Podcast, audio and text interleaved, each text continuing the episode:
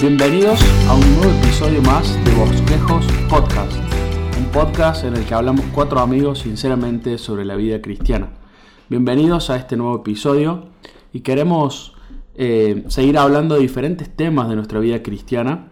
Y hoy estoy acá con mis amigos, con Mati, con Mauro, con Santi. Gracias Santi por estar de nuevo con nosotros. Y mm, si hay algo muchachos que queremos hablar hoy es un tema importante en la vida del creyente.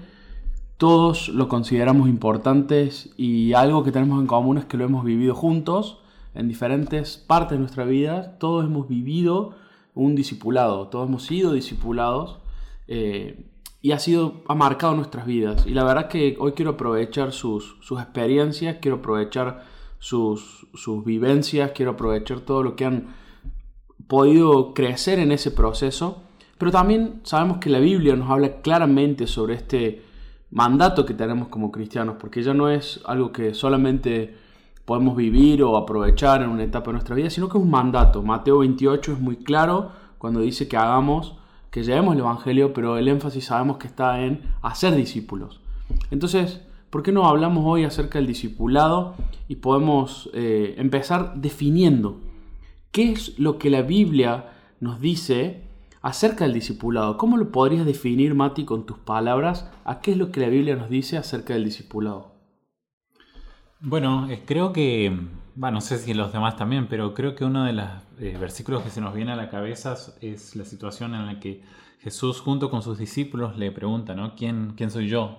Para ustedes, ¿quién soy yo?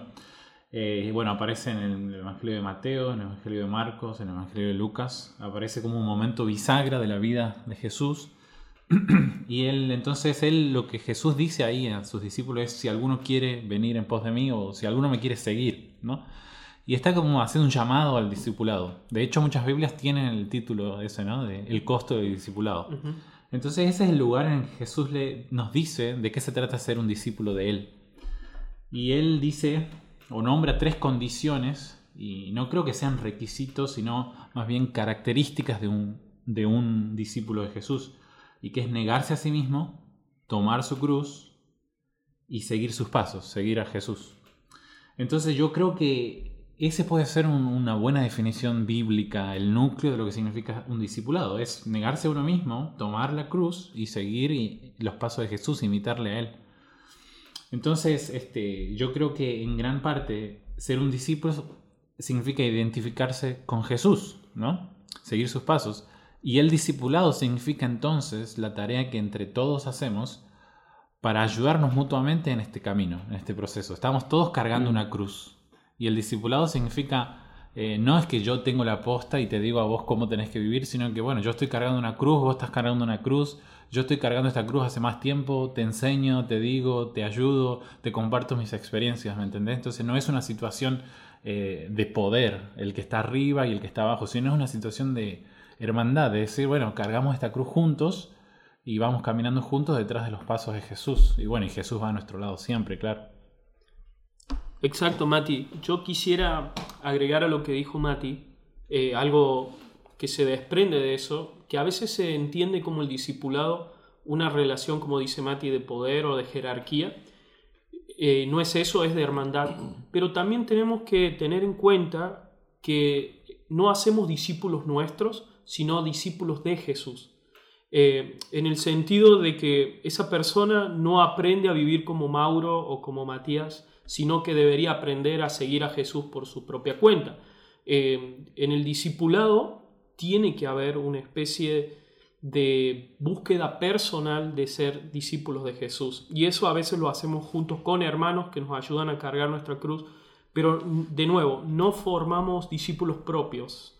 Eh, acá el énfasis no está en, por ejemplo, citando Mateo 28, ¿no? Dice, id y hacer discípulos a todas las naciones, Em, bautizándolo en el nombre del Padre, el Hijo y el Espíritu Santo y enseñándoles que guarden y hagan todas las cosas que yo les he mandado, dice Jesús. Enseñándoles que guarden y hagan las cosas que yo les mandé, Jesús. No que hagan las cosas que Mauro hace o las cosas que Santi hace o las cosas que Néstor hace. Que muchas veces tenemos eso en mente. Hago un discípulo, un mini Mauro, un mini Mati. No es así. El Señor es el objetivo. Nosotros nos tenemos que parecer más a Cristo Y en el discipulado buscamos ser más como Cristo. Sí, yo ahí agregaría que, como cristianos el discipulado eh, es un deber eh, y, de ambos lados, o sea, siempre estar buscando a quién podemos discipular, a quién podemos ayudar por ahí con nuestras experiencias. Quizás es, eh, em, empieza con algo informal, que empieza con algo de, de, preguntarle al otro cómo está, en qué, en qué lo podés ayudar, eh, para que la otra persona se empiece a abrir y así construir una relación, con, quizás con gente de la iglesia que uno no se relaciona constantemente o que por ahí no tiene una amistad. Entonces por ahí quizás empieza de esa forma y también estar constantemente viendo eh, para, para ver quién a nosotros nos puede disipular. Y, creo que, es bueno, digamos, no estar esperando eh, a que un hermano se nos acerque y nos diga eh, algo por ahí formal, digamos, eh, bueno, quiero comenzar un discipulado con vos o algo de ese estilo, sino nosotros ser proactivos en ese sentido, sabiendo que es muy importante para nuestra vida cristiana el tener a una persona en la cual confiar en cualquier cosa que nos pase en la vida eh, y también estar buscando ese consejo que necesitamos a diario. Qué buenas, qué buenas definiciones en diferentes perspectivas y en diferentes objetivos de, cómo han visto y cómo han vivido el, discipulado. Eh, me encanta que han algunos hecho referencia a algunos eh, ejemplos que tenemos en la Biblia. Y, ya que definimos un poco el discipulado, un poquito el formato, eh, la proactividad, como decías vos, Santi, de, ser intencionales en buscar un discipulador eh, y buscar ser un discípulo, mejor dicho, que es lo que planteaste recién. También tenemos muchos ejemplos en la Biblia. Mati, vos mencionaste el de Jesús con sus discípulos cuando él los llama, cuando los lleva, y quizás es el modelo, ¿no es cierto? O sea, es, el modelo inicial que nosotros vemos. El máximo ejemplo discipulado. El máximo ejemplo, él, eh, de hecho, él define la palabra discípulo, él define eh, como un ejemplo de maestro y de discipulador. Ahora, también me gustaría que puedan compartir, porque tenemos otros ejemplos en la Biblia acerca de estas relaciones de discipulado. ¿Qué otros ejemplos tienen en la mente que podrían mencionar y podrían ayudarnos también a ver, quizás, si yo lo pienso como Néstor, digo, yo nunca puedo ser un discipulador como Jesús. es muy difícil, no, no, no, no voy a llegar a ese estándar, es muy alto. Pero vemos hombres comunes y corrientes que lo han hecho. Entonces, ¿qué otros ejemplos podrías mencionar, Mati, acerca de estos ejemplos de relaciones de discípulos y discipulador que vemos en la Biblia? Bueno, lo que a mí me parece interesante señalar es que Jesús vino, hizo discípulos, le encargó a sus discípulos que hagan más discípulos. Entonces, si hay un, hay un si hay un ejemplo que quiero rescatar es el de Pedro. Por supuesto, no podía faltar. Y sí, porque bueno, él vino, Jesús vino, hizo discípulos, ¿no? Entre ellos Pedro. Y Pedro hizo también sus propios discípulos. Por ejemplo, en su primera carta, capítulo 5, versículo 13, dice que él eh, envía el saludo, ese es el final de la carta, ¿no? Y él envía el saludo junto con su hijo Marcos. Y sabemos que es Juan, Juan Marcos y, y también es Marcos el, autor del Evangelio de Marcos. Entonces, Jesús lo hizo discípulo a Pedro, Pedro hizo discípulo a Marcos, llamándole su hijo, no biológico, pero sí espiritual. ¿No? Entonces ahí hay una, relación de hacer el bien, de ayudarle a Marcos a crecer. Si vemos la historia de Marcos, él no fue una persona perfecta, ¿no? En un momento abandona el barco y, Pedro lo recupera. hay una, una, hermosa relación de ayudar al otro a crecer a la imagen de Jesús. Eh, bueno, el apóstol Pablo también nombra a sus hijos espirituales, ¿no? Habla de Timoteo, habla de Tito. Esos son otros ejemplos. Pablo estaba rodeado de un equipo de, misioneros, por así decirlo. Y evidentemente también compartía con ellos. Y también era. E, e, ellos, Pablo ahí está imitando mucho lo que Jesús hace en los evangelios, ¿no? Eh, entonces, eso son algunas de las relaciones que puedo señalar y después en el Antiguo Testamento, este, creo que una muy bonita es la de Elías y Eliseo, ¿no? ya en el, en el, ocaso de su carrera como profeta, eh, Elías elige un hombre y lo acompaña y Eliseo insiste en acompañarlo hasta el final, en su historia, en la historia que tienen ellos.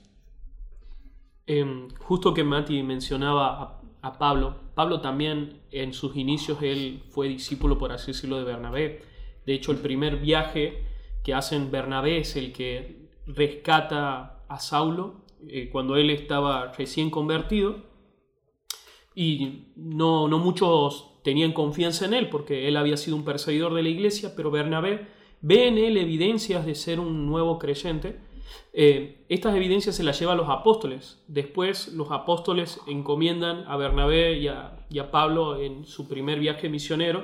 Y después Pablo también toma, eh, bueno, a Lucas, a Timoteo y también en su momento Bernabé, Pablo tenían a Marcos. De hecho se arma una disputa ahí por el tema de Marcos, ¿no? Y se terminan separando Bernabé y Pablo. Pero lo que estamos viendo acá son patrones. De hecho, los propios discípulos de Jesús, eh, antes de ser discípulos de Jesús, eran discípulos de Juan el Bautista. Mm. entonces vemos gente que está queriendo seguir a otros. Eh, y hay una palabra clave aquí que creo del discipulado, que es compartir tiempo. Los discípulos comparten tiempo con su discipulador. Antes lo hacían con Juan el Bautista después lo hacen con Jesús y después ellos mismos tienen sus propios eh, discípulos eh, que de nuevo son gente que quieren ser más como Jesús y tratan de traerlo cerca de, ellos para poder seguir juntos al Señor. ¿no? Entonces, bueno, como decía Mati, eh, vemos que el discipulado ha sido tan efectivo que hoy en día estamos acá en Argentina, Córdoba, mm. y hemos llegado a a, ser discípulos de alguien y a tener tal vez discípulos, eh, a tener una relación de discipulado con alguien. Y ha sido la estrategia para cambiar el mundo, ¿no? Ha sido la, estrategia de llevar el Evangelio al hacer discípulos. Entonces siempre tiene que haber eh, el soy discípulo de alguien, pero después discípulo a otra persona. Ese patrón, por así decirlo. Qué buenos ejemplos. Santi, ¿vos querés mencionar algún ejemplo? Simplemente quería mencionar eh, en el pasaje de 2 Timoteo 2, del 1 al 2, eh, que dice, tú pues, hijo mío, Pablo diciéndole a Timoteo, esfuérzate en la gracia que es en Cristo Jesús. Lo que has oído de mí ante muchos testigos, esto encarga a hombres fieles que sean idóneos para enseñar también a otros. Y por ahí ese versículo es eh, muy tomado para la enseñanza en sí de la palabra, pero también lo podemos pensar desde el punto de vista del discipulado, en estar, eh, me imagino, en el lado de, los pastores, estar pensando constantemente en capacitar a los miembros de la iglesia para que también ellos puedan ser capaces de disipular a los demás y de esa forma que las cargas se les aliviane. Eh, y bueno, y es en, pensando un poco en, en, esta palabra de la cultura del discipulado, ¿no? que en las congregaciones puede hacer que todos estemos pensando lo que había dicho antes, esto de pensar a quién puedo disipular, a quién puedo estar ayudando con mi experiencia, con lo que yo eh, he aprendido a lo largo de los años y también estar pensando quién me puede disipular a mí. Sí, qué buenos ejemplos. Saben que cuando pensaba en esta pregunta acerca de qué relaciones vemos en la Biblia, Pienso, pensaba en que usamos generalmente todas estas relaciones de Jesús con sus discípulos, Pablo con sus discípulos, o los mismos discípulos con aquellos que han, que han seguido discipulando. Pero se me venía a la mente una relación muy cercana que es la que no, no vemos mucho en la Biblia o no hay mucha, mucha mm, documentación de esto. Pero sí Pablo lo menciona en un momento y le dice a Timoteo que él haga lo que ha escuchado y lo que ha aprendido de su abuela Loida. Y me encantaba la idea de pensar en una relación de discipulado también aún en mi propia familia. No necesariamente tengo que ser un hermano en la iglesia y tengo que pensar en ellos, sino que puedo pensar en mi familia también. Me imagino que hay personas por ahí que están solas y, piensan, che, yo, ¿cómo, hago para recibir un discipulado? Si hay alguien piadoso, si hay alguien en tu familia que te puede enseñar, como decía Mauro vos al inicio, de seguir a Cristo, es una relación de discipulado. La verdad que el, concepto de lo que Loida hizo en Timoteo, si vemos todo lo que después Timoteo hace, eh, es increíble. Como su testimonio, como haberle enseñado la palabra de Dios a Timoteo, tiene una repercusión eh, tan grande para la vida de Timoteo y para quienes pudieron escuchar a, a Timoteo también. Ahora, pensando justamente en esto, en, ya vimos ejemplos, ya definimos qué es el discipulado, al ver ejemplos también podemos sacar cualidades de estas personas. Entonces quisiera preguntarles, ¿qué cosas pensás, Mauro, que debe tener una persona para ser un discipulador? Bueno, antes que nada, decir que esa persona tiene que ser seguidor de Cristo, ¿no? Tiene que Mm. ser un hijo de Dios, tiene que ser alguien que aspire a amar al Señor con todo su corazón, justamente para, de nuevo, que el objetivo sea Cristo y yo no voy a poder hacer que otra persona quiera seguir a Cristo si yo no lo estoy haciendo. Entonces yo debo amar a Cristo con todo mi corazón y buscar eh, la santidad. Hay un versículo que me gusta mucho, em, que está en un contexto de una carta pastoral que le hace Pablo a Timoteo, y le dice lo siguiente, eh, no permitas que nadie menosprecie tu juventud, sino sé ejemplo de los creyentes en palabra, conducta, amor, fe y pureza. Creo que estas características nos pueden ayudar un poco, ¿no? A, tratar de englobar qué requisitos debe tener una persona para justamente ser, eh, ser un discipulador, ¿no? Poder ayudar a otro a seguir a Cristo. Em, vemos que tal vez Timoteo es, joven, entonces Pa- Pablo dice eso no es el problema, no, no, no es un requisito la edad, no, no es un problema la juventud, sino el énfasis está puesto en ser ejemplo.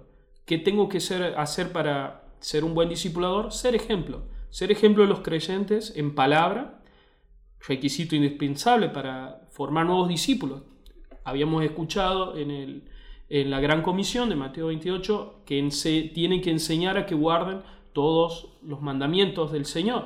Si yo no conozco los mandamientos del Señor, no voy a poder ayudar a otro que los conozca también. Entonces Pablo dice, ejemplo en palabra, conducta, amor, fe y pureza, santidad. Eh, creo que estos son rasgos que más o menos pueden ayudarnos. Hay muchos más. Eh, en otras cartas Pablo menciona otros aspectos. Em, pero estos nos pueden ayudar como para algo inicial. Gracias, Mauro. Vos, Santi, ¿qué cosas pensás que debe tener un discipulador? ¿O qué rasgos buscas vos en un discipulador? Has mencionado antes de que te gusta o, o la idea de ser proactivo en buscar un discipulador y vos lo hiciste.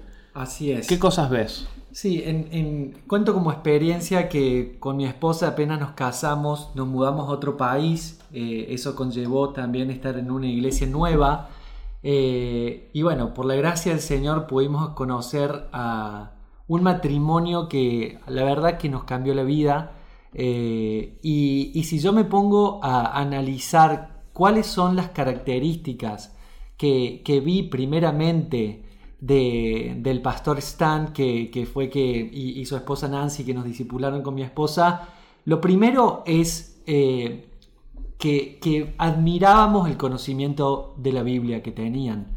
Y no solamente como un conocimiento eh, teórico, sino que veíamos su vida, su vida a través de todas sus experiencias duras que han pasado en su vida, de mucho sufrimiento, y cómo a pesar de eso tenían un gozo eh, eh, que, que no lo podíamos entender, a pesar que sabíamos que es algo que el Señor hacía, pero ante experiencias tan difíciles en la vida, ver un gozo tan genuino, eso realmente, genuinamente nos cautivó, nos llamó la atención y yo creo que es eso, digamos, primero el testimonio de cada uno. Después, creo que lo que es fundamental es que sea alguien que nosotros confiemos plenamente, alguien que, que- nosotros nos podamos abrir, que podamos contar eh, todas las luchas, nuestros pecados, eh, que realmente podamos ser sinceros y tener la certeza de que esa persona eh, no va a hablar con nadie de lo que nosotros le estemos contando,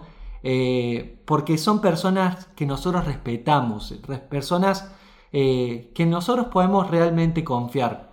Y a, su vez, eh, en, en cuanto al respeto, también es porque valoramos sus palabras y valoramos lo que nos están diciendo como consejos, sabiendo que son consejos bíblicos en definitiva. Y como dijo Mauro recién, en definitiva no es que estamos queriendo parecernos a esa persona, sino queremos parecernos al Señor, a Jesús, que es a quien esa persona se parece y esa es nuestra meta, ¿no? Qué bueno, gracias, Santi. Mati, ¿vos qué, qué pensás acerca de las características que buscas en un discipulador? Bueno, voy a, creo que voy a retomar un poco de las cosas que los chicos decían acá. Eh, pero una, este, recién Mauro decía que eh, tenemos que ser de alguna manera ejemplo en estas características que tomaba el de primera de Timoteo. Palabra, eh, pureza, son los que se me quedaron en la mente. Y no hay que, o sea, aclarar, yo creo que Mauro cree esto también, no hay que ser un erudito en la palabra ni estar perfecto en la pureza Mm. para recién poder disipular a alguien, ¿viste? Estaríamos todos en el horno. Estamos todos en el horno. Pero hay que tener cierto estándar, ¿no? Hay que tener cierto conocimiento. Como decía Mauro, vos no- si no conoces em, lo, lo más básico de tu fe, em, no podés discipular a otro en esa fe. Si vos no, se no, no entendés eh, por lo menos lo más fundamental de lo que significa ser como Jesús, no le podés ayudar a otro a ser como Jesús. Entonces sí, este, aunque cualquier cre- creyente en diferentes etapas de madurez puede disipular a alguien que esté de, de alguna manera eh, como detrás suyo, ¿no? En el nivel, por así decirlo, no sé si es la mejor palabra, pero puede ayudar a alguien que está que viene atrás de él, puede ayudarlo a crecer, ¿no? Eh, pero se necesita cierto nivel y, yo lo, lo entiendo así porque eh, una de las cosas que decíamos recién y hemos nombrado textos al respecto es que nosotros hemos recibido una fe, ¿no? Jesús vino, hizo discípulos y les encargó a esos discípulos que le enseñen a otros discípulos a guardar sus palabras. Es como un depósito de la fe que nosotros lo recibimos y lo traspasamos, ¿no? Es el texto que leía este, Santi en 2 de Timoteo 2.2. Mm. Eh, lo que das hoy, eh, perdón, lo que lo, lo vamos transmitiendo y eso es lo que alguna vez se ha llamado la sucesión apostólica y que la verdadera sucesión apostólica es yo aprendí a Jesús y así te lo entrego, ¿no? Pienso en el versículo cuando Pablo dice, sed imitadores de mí, así como yo lo soy de Cristo. Sí, Ahí, ahí lo vemos clarito, ¿no? Imítenme a mí, porque yo no soy un crack, no soy un, un capo, sino que yo lo que hago es imitar a Jesús. Sí, y en, Colosenses capítulo 2, versículo 6 dice, Pablo le dice a gente que él no conoció. En la iglesia de Colosenses él nunca estuvo ahí. De Colosas, perdón. Eh, pero este, Pablo le dice, por tanto, de la manera en que recibieron a Cristo Jesús el Señor, así anden en él. Ujú. ¿no? Entonces, eh, hay, hay como un depósito que nos vamos transmitiendo uno a otro. Entonces, uno tiene que tener, tiene que, tiene que saber manejar ese depósito de la fe, ¿no? Uno tiene que más o menos tener algunas ideas claras. No hace falta ser un erudito, pero por lo menos tengo que saber lo- los fundamentos de mi fe antes de enseñársela a otro. Eso, eso es muy importante porque yo he conocido muchos casos de personas que, que al final este, terminan enseñando algo que no es y se terminan enseñando a sí mismo y no a Cristo, como decía Mauro al comienzo. Entonces, tiene que tener, la persona que va a discipular tiene que tener cierto recorrido eh, en, la, en la- en la vida cristiana, haber aprendido, haber atravesado pruebas, eh, tener cierto estándar, eh, o mejor dicho, cierto reconocimiento de su testimonio en la iglesia, de decir, esta persona es confiable, ¿me entendés? Entonces, este, yo creo que es algunas cosas que, que hay que tener muy en cuenta. Y lo otro que decía Santi también, un poco de la experiencia que, que él tuvo eh, y que a mí yo lo comparto. A mí me gusta eh, buscar a alguien que me disipule y que sea una persona sufrida. La verdad es que eh, si es una persona que, que siempre ha resuelto bien su vida y que ha tomado todas buenas decisiones, a mí me tira para abajo. Porque viene y me dice todo lo que hay que hacer, canchero, él la hizo toda. Ah, deja, no, no me disipules, ¿me entendés? Claro. Yo prefiero a alguien que, que le haya sufrido, alguien que me diga. Alguien mira, sincero. Alguien sincero, exactamente, real, alguien. Este, porque al final son todos, somos todos bosquejos. vos- este, eh, estamos en crecimiento y a mí me gusta recibir eso, ¿no? Decir, mira. dibujo sería. Claro, un boceto.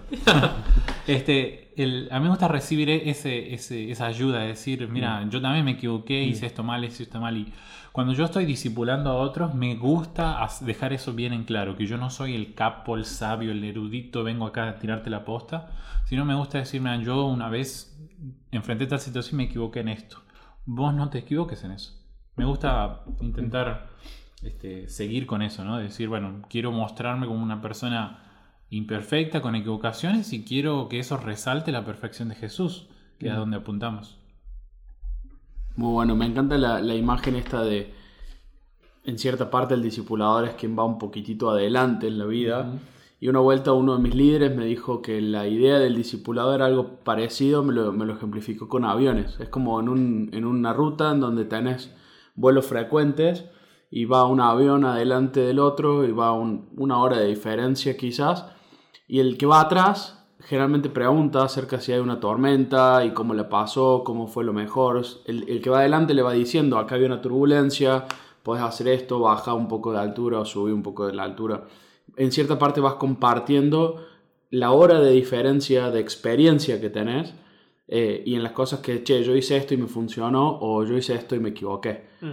Eh, bueno, si te equivocas en un avión es crítico, no le podrías contar a nadie, pero se, pero se entiende la idea de, que hay una persona en vuelo y está compartiéndote un poquito de lo que ya ha vivido, de lo que ya vivió y, vio en, en esta vida, tanto como decimos acá, ¿no? Compartimos nuestros aciertos, nuestros errores y que eso sea como un documento para que otros lo puedan ver y puedan decir, che, esto realmente me parece que está bueno, lo voy a tomar, o esto me parece que fue un error del que puedo aprender y no cometerlo de nuevo, y no que nadie más lo cometa. Pensando un poco también, chicos, del otro lado, ¿no? Eh, hablamos un poco del rol del discipulador, las características que debe tener y las que hemos visto en Pablo, en Timoteo. Eh, qué cosas también como discípulo eh, puedo darme cuenta, digamos, si lo que, si lo que estoy haciendo es, es un buen discipulado o, estoy haciendo otra cosa, estoy haciendo, estoy siguiendo, como decía Mauro en un momento, estoy siguiendo a una persona, estoy buscando ser como, como Mauro y quiero ser un mini Maurito. Eh, si estás siendo un, un, admirador solamente o estás siendo realmente un discípulo. Santi, ¿qué, qué pensás? Yo, creo ahí un poco lo que decía Mati, ¿no? Que, que es eh, un poco evaluar, eh, porque, porque en esto es eh, como todas las relaciones, es una, es una relación, el discipulado es una relación con una persona y una medida que va conociendo a esa persona se da cuenta si es genuino lo que te está diciendo y también podemos ver rasgos de, de Jesús en esas personas en cuanto, por ejemplo, a la humildad, en lo que decía Mati, es, che, yo me equivoqué en esto, y, ver su corazón también, eh, eh, al mostrar, eh, a que esa persona también te muestre sus, sus errores, sus tropiezos, y que, te, y que te vaya guiando también de ese lado y no, como decíamos anteriormente, que, que se esté resaltando el mismo, por ejemplo, y que, y que se muestre como el ejemplo de todo, porque sabemos que es imposible. Entonces creo que una característica es eso, ver la humildad de la otra persona, como decía Mati, que se muestre como una persona sufrida y, que, que, te muestre también ese lado de su vida, ¿no? Creo que es una buena característica ver. Mauro. Estoy pensando en un concepto que no sé si tiene nombre, pero yo le pondría algo así como independencia o destete en el sentido, sí. Estamos con todos con ese tema, ¿no? Estamos a full. ¿Cómo se ven que somos padres? porque a veces en una relación de discipulado vemos a un discipulador de que escribe un mensaje de texto todos los días a una persona y le manda versículos y después se juntan y tienen un estudio bíblico y le da libros. Y vos te das cuenta si esa persona es discípulo del Señor o discípulo de esta persona cuando no está esa persona. Si mi discípulo puede seguir a Jesús eh, sin mí, entonces es, un discípulo del Señor, es un discípulo de Jesús. Yo creo que eso es algo muy bueno porque a través de mucho, de, o sea, a través de muchos años he visto cómo ha fracasado eso. Por ejemplo, si en el liderazgo del grupo de adolescentes eh, se va uno de los líderes y todas las personas que tenían esa confianza con ese líder dejan de ir al grupo. Entonces yo me pregunto, ¿era discípulo de Jesús o era discípulo de, esa persona, de ese líder? Creo que es un buen patrón para identificar. Em, también hay una cuestión que estoy pensando en que a veces asociamos discipulado con un estudio muy detallado o académico de la Biblia o se juntan a leer un libro y eh, tiene que tener más de que conocimiento, tiene que tener una parte de vida. Sí, el libro a veces puede ser un, un puntapié para que surjan charlas que por ahí de otras formas no surgen, pero que no es que sea, bueno, si no está eso, no hay discipulado. Exacto, hay veces que se transforma eso en vez de discipulado en algo académico. Me acuerdo con, con Mati, hubo un tiempo que nos juntábamos con un amigo a leer la teología sistemática de Gruden, eh, con este amigo, y lo que terminó pasando era que eh, confundía el discipulado con conocimiento, con saber más, pero ese saber más no afectaba tu vida. Claro. Entonces, yo puedo saber si tengo un buen discipulado, si, en qué si esa persona no está, yo igual voy a poder buscar a otro que me disipule porque quiero ser discípulo de Jesús.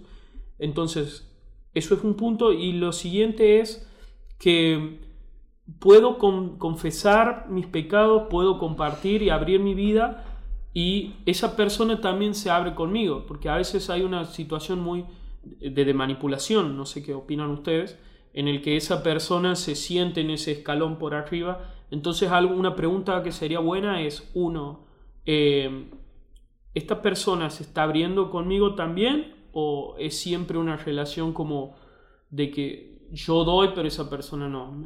Y, y, cuesta, es complicado, pero yo creo que uno de los factores indispensables en el discipulado es el tiempo. Mm. Eh, a lo largo del tiempo uno se va dando cuenta realmente si es una situación, es una relación mutua de, mm. de, discipulado. Muy bueno, gracias por los ejemplos porque esto nos sirve mucho para entender un poco la próxima pregunta. Cuando pensamos en, en discipulado y hablas de tiempo, hoy en, en, un, en, una época donde estamos todos quizás con muchas cosas, entre la iglesia, el trabajo, una familia, cada uno tiene sus cosas y, el mundo anda cada vez más ajetreado, pensamos en que el discipulado es como un fragmento de tiempo en el día o una sesión con una persona, una juntada con una persona en el que dedicamos un espacio reservado de tiempo para compartir diferentes cosas, ya sea unos mates, ya sea una comida, ya sea un, un, momento en el que podemos pasar hablando acerca de todo esto que hemos desarrollado en este episodio. Para ustedes, Mati, puntualmente te voy a preguntar, ¿qué cosas para vos debería tener una juntada de discipulado, una sesión, vamos a ponerle entre comillas, de discipulado en el que pensamos que reservamos un tiempo con esta persona para, compartir y hacer un discipulado, que es lo que hoy a veces pensamos como un discipulado. Eh, y yo creo, a ver, este, unas cosas, algunas cosas ya hemos estado hablando, pero si, si como recién decía, ¿no? Si, el discipulado es recibir una fe ¿no? que alguien me ha transmitido una serie de conocimientos y no es nada que yo estoy inventando ni estoy diciéndole a la gente que me siga a mí, sino yo recibí a Jesús y a ese Jesús lo transmito al siguiente, a la siguiente persona. Eh, entonces, inevitablemente eso demanda que haya Biblia. Y de hecho el discipulado no puede existir sin Biblia, ¿no? Puede ser muy relacional y creo que es muy importante eso lo que estaban diciendo los chicos, pero eh, no hay nada mejor para el, estudio de la Biblia, ¿no? Si, el discipulado, si el discipulado se va a basar sobre la Biblia, no hay nada mejor que un tiempo en el que nos vamos a sentar con la Biblia. Mm. Es inevitable, ¿no? No podés, no podés obviar ese aspecto. Entonces, eh, pero sí, entiendo lo que dice Mauro y comparto totalmente, no puede ser todo conocimiento, no puede ser todo estudio, no puede ser un estudio bíblico. Eh, tiene que ser más que eso, tiene que haber una dimensión personal ahí, debe ser, bueno, leemos algo y lo aplicamos lo hablamos y aprovechando que es una relación de discipulado, una relación de confianza, como decía en un momento Santi, nos podemos abrir, ¿no? No es simplemente estudiar la Biblia y decir lo que cada uno piensa, sino incluso es llegar más adentro y decir, bueno, yo lucho contra esto, tengo este pecado, ¿cómo lo hacemos? Entonces, tiene que haber mucho de Biblia, tiene que haber mucho de relación y, relación íntima, ¿no? No es simplemente decir, ¿qué te parece a vos? Ah, bueno, listo, terminamos el discipulado sino tratar de ir más adentro, ya que es una relación única de confianza. Eh, aprovechemos y vayamos más adentro en todo esto. Y obviamente tiempo de oración hay que entregar a... Si queremos llevarlo a Jesús, nada mejor que orar juntos. Entonces una sesión de discipulado tiene como que, tiene que tener estos componentes. Em, después, obviamente, si lo entendemos al discipulado como una relación en la vida diaria, no sé, hay infinidad de componentes. No sé qué piensan los muchachos. Sí, yo creo que si lo pienso desde el lado como yo estando, eh, eh, siendo discipulado, eh, como decía antes, si, si es una persona que me está discipulando que yo realmente confío, y bueno, también estar dispuestos en esos momentos a ser sinceros, eh, a no esconder nada, eh, en, esas sesiones aprovecharlas siendo eh, muy directos con lo que me está pasando o con lo que estoy viviendo, para que sea más eficiente el tiempo y para que la otra persona realmente sepa cómo ayudarme. Porque por ahí, no sé, como que nos damos muchas vueltas por ahí para contar algo que nos está pasando y me parece que está muy bueno estar dispuestos en esos momentos a ser sinceros, a abrirnos y, para, que sea también algo más rápido y, no que la otra persona tenga que estar descifrando eh, por lo que estamos pasando, eh, si realmente confiamos en esa persona, ¿no? Hmm. Mauro. Sí, em, se me ocurre también, se me ocurre también que en el discipulado, hablando desde el punto de vista del discipulador, algo que debería tener como característica es hacer las preguntas correctas. Mm. Saber preguntar creo que te ayuda mucho. Tal cual. Creo que vas a poder, como vos decías Santi hace un momento, que a veces te le escabulliza al discipulador, ¿no? Lo podés gambetear. Si es un discipulador, eh, bueno, con cierto grado de experiencia, creo que va a poder hacer las preguntas correctas. Eh, y, eso es lo mejor que puede pasar a una persona frontal que, que te arrincone o que te encare y pueda ser totalmente honesto y sincero con esa persona, ¿no? Esto eh, habla un poco de la expertise, por así decirlo, del, del discipulador. Em, y también estoy pensando en el concepto de compartir tiempo. Jesús muchas veces hacía este tipo de preguntas a sus discípulos mientras iban por el camino, mientras eh, iban de una ciudad a otra, mientras iban en, en, su bote, mientras iban caminando, mientras estaban comiendo, mientras iban a una fiesta. Entonces yo creo que el poder compartir tiempo y en medio de ese tiempo poder preguntar eh, es donde realmente a veces sacamos más fruto, más jugo. Yo recuerdo que uno de los pastores una vez me invitó a, acompañarlo en una conferencia que, se estaba dando en, en, otro lugar. Eh, y bueno, yo acompañé en, este viaje al pastor y esas horas fueron espectaculares, ¿no? Ir en el auto con él y poder hablar y de nuevo, esa persona me hacía las preguntas filosas en las cuales no me podía escabullir y, y aparte que estaba, íbamos en un auto en una ruta, ¿viste? no me podía bajar e irme caminando a mi casa. Entonces yo creo que eso habla un o poco... respondió te tirabas. Eh, sí, exactamente. Yo me, me, puse bien fuerte el, cinturón de seguridad por las ¿Era, ¿Era morir a vos mismo en espíritu o en carne? Exactamente. No, mirá qué vivo que fue este, este discipulador, ¿no? Que me llevó en el auto, entonces no, no tenía escapatoria, ¿viste?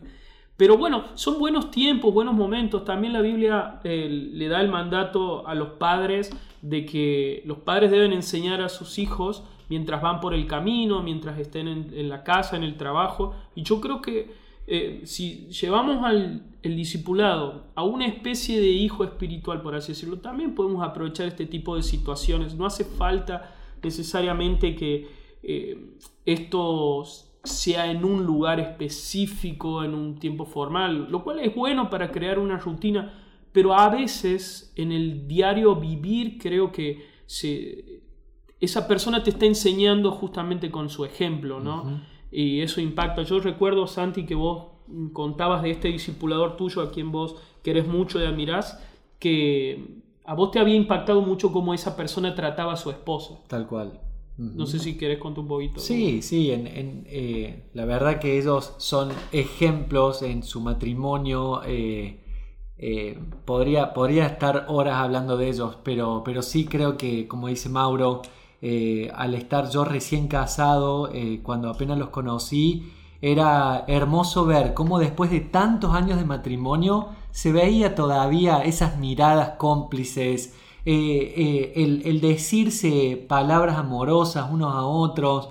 Y la verdad que para mí eh, sigue siendo algo hermoso verlo, realmente. Y, eso te ministra. E, e, e, estos ejemplos te, confrontan tu vida está enseñando la palabra por medio de vivir, por medio de aplicar. Y yo creo que esto es una. podría tener tranquilamente un tiempo, no sé, natural con el discipulador y va, a ser muy provechoso. Así es. Tremendo. Creo que podemos ver a lo largo de todo este episodio diferentes ejemplos, diferentes formatos. Cada uno fue compartiendo algunas cosas importantes y lo lindo es de, esto es poder ver de que cada uno ha tenido en diferentes etapas de la vida diferentes discipuladores y diferentes formas de discipulado. No necesariamente tiene que ser una sesión que dure 40 minutos. A veces alguno se podría frustrar, pienso de los que nos están escuchando, de que no estoy teniendo un discipulado, sino me junto con alguien todas las semanas, 15 minutos, media hora, y no estoy leyendo la Biblia. Che, nos juntamos la semana pasada y nos abrimos la Biblia, Mati. Bueno, no, no es necesario, no es un estudio bíblico, sí es importante y, la confianza va a tener, eh, creo, un rol en este, en este proceso de discipulado. No es algo de una sola juntada. No tiene que pasar una juntada todo lo que acabamos de decir. Yo creo que si lo pensamos y, lo podríamos aclarar para transmitirlo más claro a quienes nos están escuchando, todo esto que hemos dicho no lo hemos vivido en dos juntadas o en tres juntadas. Exacto, es un proceso. Han sido meses, probablemente algunos años, y quizás no haya sido la misma persona durante todos esos años. Eh, para hablar un poquito de, mi ejemplo, yo también he vivido momentos de discipulados donde me juntaba y, no abríamos la Biblia a hacer un estudio específico o a leer algo, sino que podía, como decía Santi, confesar mis pecados y esa persona sí me llevaba a la, palabra de Dios, sí, me confrontaba con la palabra de Dios, pero no necesariamente llegábamos y, abríamos la Biblia y empezábamos a leer algo. Mm. Entonces, creo que para poder redondearlo hay muchos formatos, hay muchas eh, personas que podrían hacerlo y también hay muchas personas con quienes nosotros podríamos compartir lo que hemos vivido hasta ahora. Entonces, queremos y oramos realmente que este episodio sea de, ánimo a quienes lo escuchan para que puedan buscar, si no estás buscando a alguien que te disipula, puedes buscar a alguien, ser intencional, es un proceso que lleva toda la vida. Y si no estás disipulando a nadie y vivís a Jesús todos los días y tenés algo para compartir, no, no, dejes de buscar a alguien para compartirle todo eso, tanto tus aciertos como tus errores. No necesitas ser perfecto, pero sí necesitas compartir tu fe, compartir tu vida con otro para ayudarlo a caminar. Alguien que quizás está en la misma edad, en la misma etapa o es más chico. O inclusive hasta es más grande, pero está aprendiendo a caminar su vida con Cristo. Podés disipularlo.